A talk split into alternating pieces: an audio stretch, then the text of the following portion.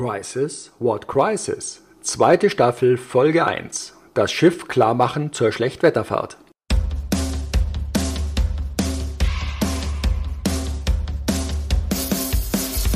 Herzlich willkommen bei Crisis, What Crisis?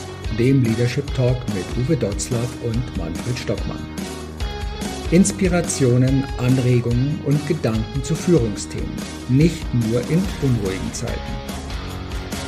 Wir sprechen über den Umgang mit Krisen, mit unvorhergesehenen Situationen, über die Bedeutung von Strategien, Szenarien, Selbstführungskraft und mentaler Stärke. Wie gelingt Führung auch unter ungünstigen Bedingungen? Wie wappnen wir uns selbst, um klar, fokussiert und entscheidungsfähig zu bleiben? Wöchentlich, kompakt, unter 20 Minuten und gut geeignet als Braincake für zwischendurch. Herzlich willkommen zur zweiten Staffel von Crisis What Crisis. Und wieder zusammen mit Uwe Dotzlaff unterhalten wir uns über das Thema, wann sind Krisen überhaupt Krisen?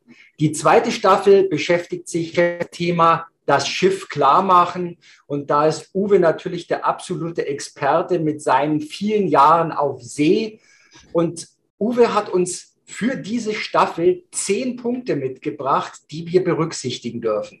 Hallo Uwe, womit fangen wir denn da an? Hallo, ja, mit der langen Erfahrung so, aber in der Seefahrt ist das halt so. Ähm, das lernt man einmal und dann wird, vergisst man es auch nie wieder, weil es passiert immer wieder, äh, dass ich wechselnde Situationen meistern muss und dass ich also, wir haben ja gesagt, Schiff klar machen zur Schlechtwetterfahrt äh, was ist eigentlich eine Krise? Das könnte eine Krise sein. Ja, muss es aber gar nicht, weil Schlechtwetterfahrt ist etwas, was uns ständig passiert auf hoher See.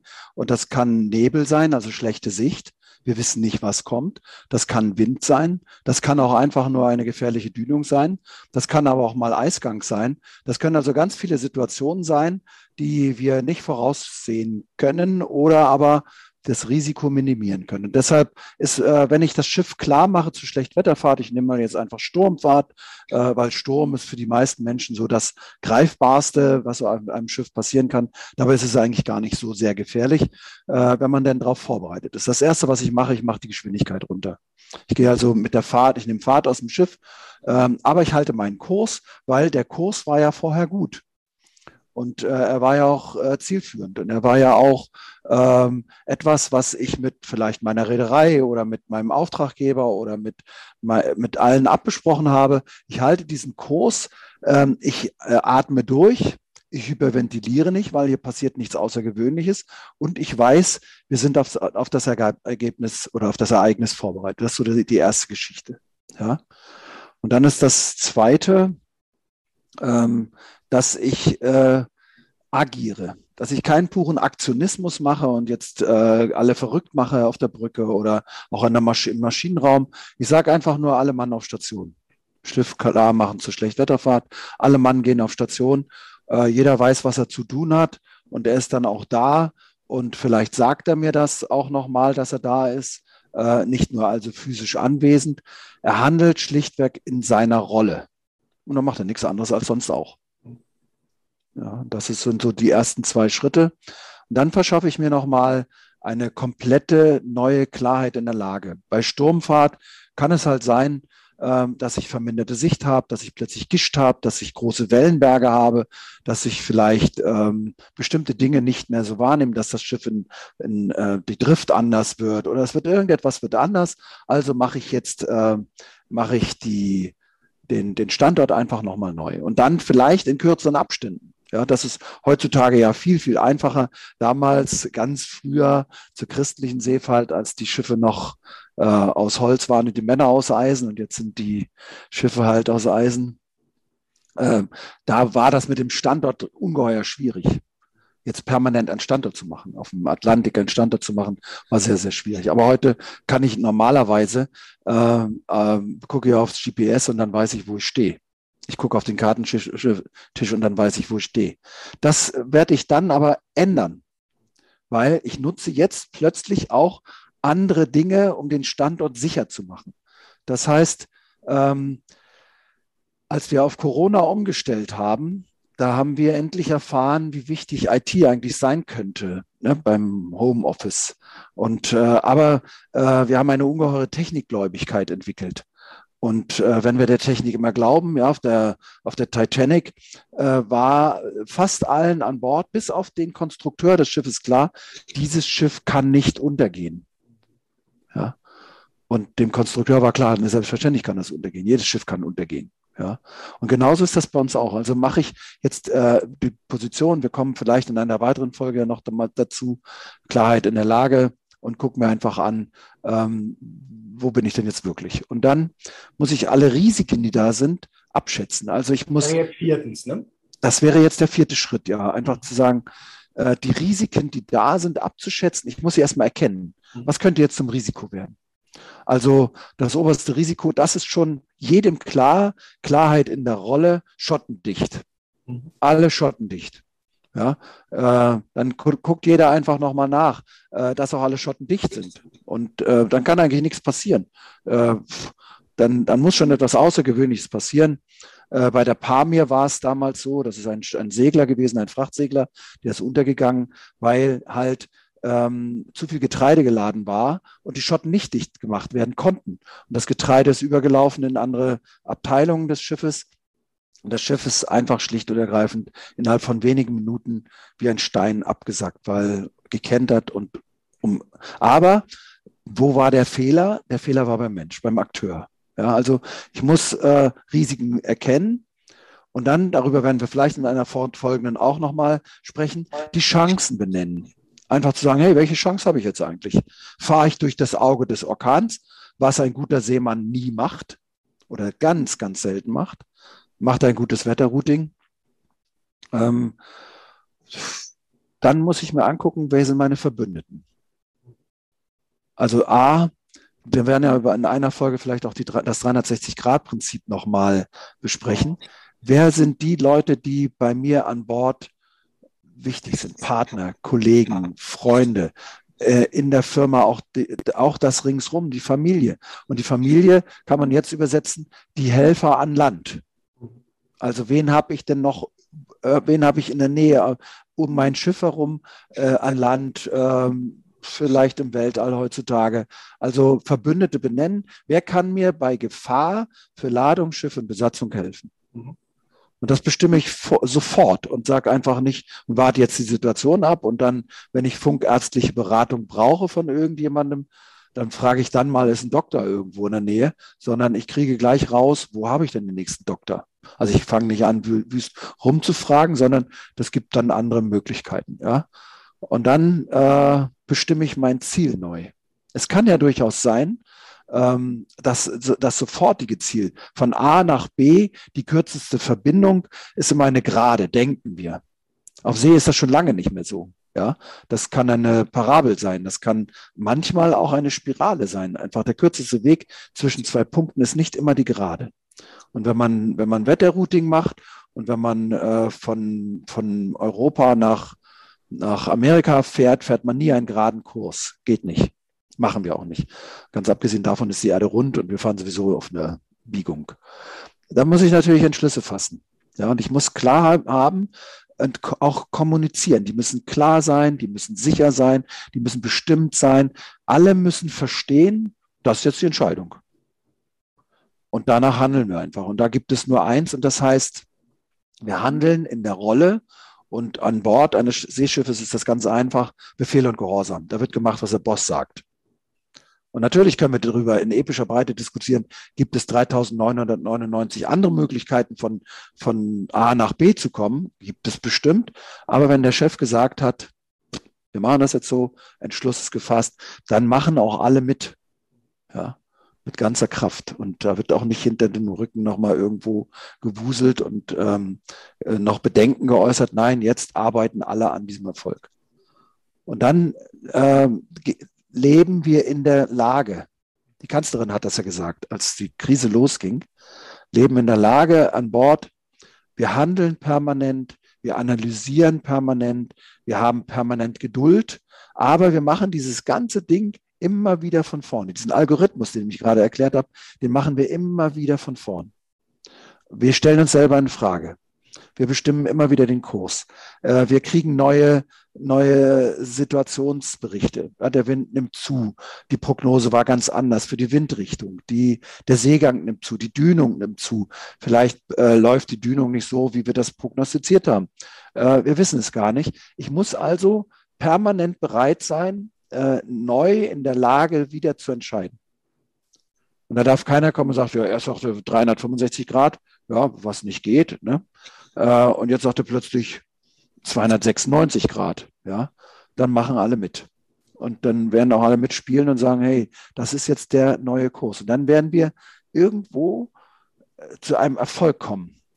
Und diesen Erfolg, den äh, feiere ich einfach. Das wäre so der, der neunte Schritt. Das vergessen wir oft, zu sagen, danke. Ne? Hey Leute, wir stehen jetzt da und da, Schiff läuft, Kurs ist gut, wir sind jetzt durch das Wichtigste durch, nicht durch das Orkan, den, das Auge des Orkans.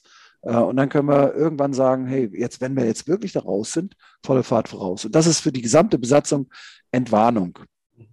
Jetzt könnt ihr wieder, wir können wieder etwas runterfahren in der Bereitschaft, wir können runterfahren in der, in der Aufmerksamkeit, wir können vielleicht runterfahren in der Intensität, mit der wir arbeiten. Wir können bestimmte, wir können mal lüften, das Schiff lüften. Ja, das ist so das Erste, was man dann macht. Einfach, schlicht und ergreifend. Das sind so diese zehn Schritte, äh, die wir immer wieder hoch und runter definieren und die immer wieder, und wir haben das gemerkt jetzt in der Krise, ähm, dass das total funktioniert in jedem Unternehmen.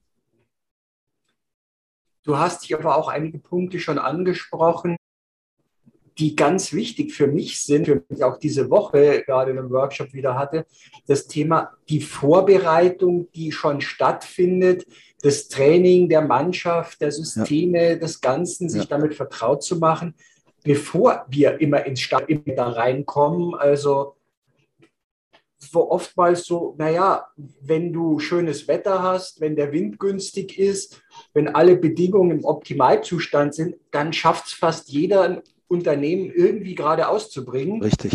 Weil meistens der Markt schon einem in die Hände spielt. Und wenn du dich nicht gerade hinterm Busch versteckt hast, dann knallen sowieso alle Leute auf dich. Richtig. Aber in dem Moment, wo schon mal ein paar Punkte nicht funktionieren, wenn dann das Team nicht eingespielt ist, wenn viele ja. Sachen, dann brauchst du natürlich erstmal noch mal ein paar andere Punkte. Ähm, ja, da ist oftmals auch Vertrauen, war auch ein Thema. Das zählt ja, weißt du ja auch, glaube ich.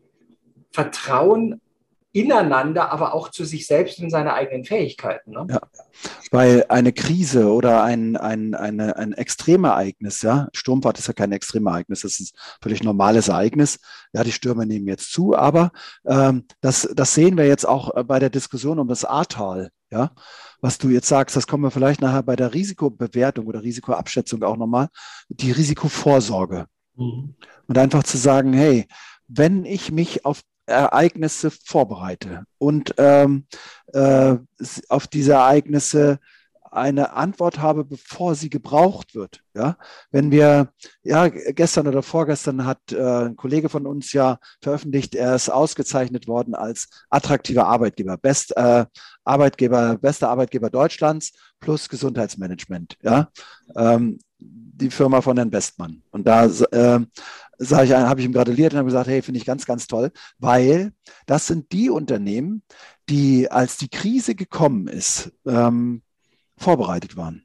Die wussten nicht, dass Corona kommt, aber eine Arbeitgebermarke, ja, ein attraktiver Arbeitgeber, der wird dazu führen, dass ich meine, mein Schiff, meine Ladung und Besatzung immer auf Kurs halten kann. Und dass ich mich dann, wenn die handeln sollen in der Rolle, darauf verlassen kann, weil ich habe Vorsorge getroffen. Und dann kann ich auch äh, da die Ereignisse abmindern, mhm. Ja, vermindern. Und ich kann auch vielleicht bestimmte Dinge vermeiden. Das Ahrtal war möglicherweise, ich weiß es nicht, vermeidbar. Aber was wir nicht waren, wir waren nicht vorbereitet weder die Rettungskräfte noch die Menschen in der Region noch die Verwaltung noch das Informationsmanagement, der Katastrophenschutz, ganz, ganz viele Dinge waren nicht vorbereitet. Und deshalb konnten wir ja auch eine, eine, ähm, eine eine konzertierte Organisation war nicht da, die Prozesse, es war nichts vorhanden. Und deshalb kam es zu diesen 134 Toten. Ja, das war jetzt schon mal wieder eines der extremeren Beispiele, die wir vor unserer Haustüre hatten oder sogar in unserem Lande. Ähm, ich erinnere mich jetzt 2019 bei einem Unternehmen, da war es üblich, alle zwei Jahre Szenarien zu machen, welche ja. ja. unvorhergesehen oder welche Wahrscheinlichkeiten von Gefahren können auf das Unternehmen zukommen. Ja. Und ich weiß, wie wir damals diskutiert haben, also es sind zwei in die engere Auswahl gekommen. Es war einmal Pandemie und das andere war Cyberattacken. Ja. Und äh, damals haben wir dann gefragt, okay, mit welcher, mit welcher Szenarien wollen wir uns jetzt auseinandersetzen? Und wir haben uns damals für das Thema Cyberattacken entschieden, weil durch die ganzen aktuellen Situationen und gehackte Unternehmen, auch im Umfeld von Zulieferern dort, war das Thema, okay, Cyberattacke. Wir haben gesagt, die Wahrscheinlichkeit ist in den nächsten sechs Monaten höher, ja. als äh, von der Pandemie erfasst zu werden. Und das war das Spannende, weil das war irgendwie so irgendwie im, im, im Spätsommer.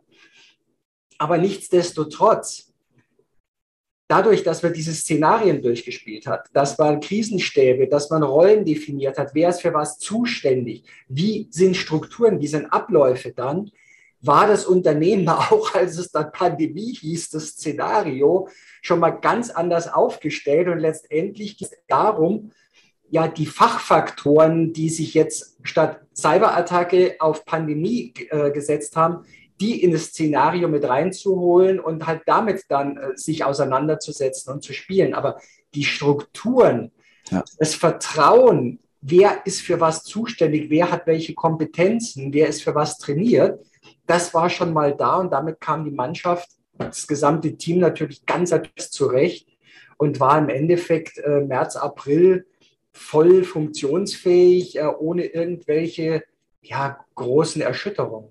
Ja, also ich glaube, das ist ganz wichtig, was du sagst, dass wir äh, der, das Ereignis, auf das wir uns vorbereiten, wird niemals so eintreten, wie wir es uns vorbereiten. Äh, weil möglicherweise nehmen wir es ja gar nicht wahr als so ein Ereignis, weil wir handeln ganz normal. Ne?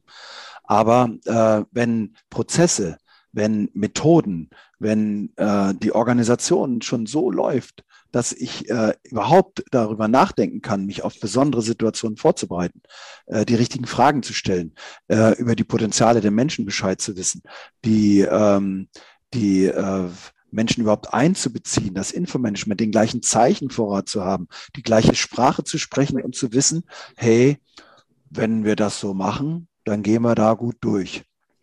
Und wir haben das eine gemacht und jetzt antizipieren wir nur und übertragen das auf das andere. Was ist jetzt schwer? Gar nichts ist schwer. Mhm. Und wenn ich dann, wir hatten das in einer vorderen Folge ja auch schon mal, diese Nummer mache wie der Team Spirit. Ja, wenn das Team in so einer Situation steht, wenn du es eilig hast, geh alleine, sagen die Afrikaner. Wenn du aber weit kommen willst, dann geh im Team. Und wenn ich jetzt das sehe, ich werde in jeder Extremsituation nochmal Menschen wieder neu kennenlernen ganz neu kennenlernen. Und wir denken immer, wir wollen alle, wir werden in einer der Folgen vielleicht über Mut sprechen.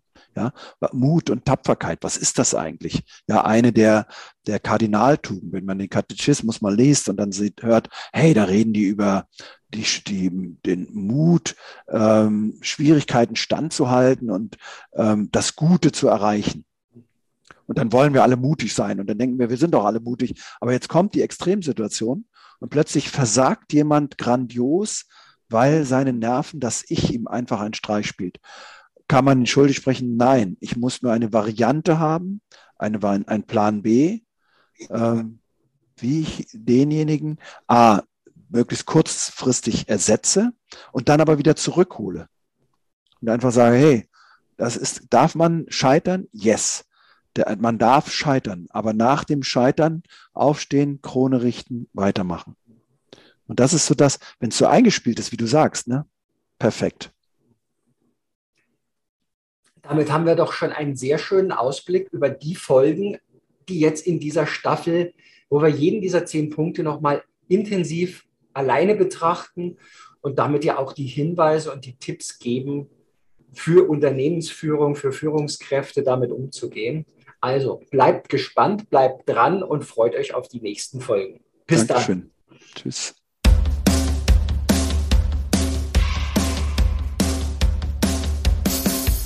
Danke fürs Dabeisein. Weitere Infos und Links findest du in den Show Notes. Natürlich freuen wir uns über ein Like, abonniere den Podcast oder Kanal und aktiviere die Glocke, um keine Folge zu verpassen. Bis zum nächsten Mal.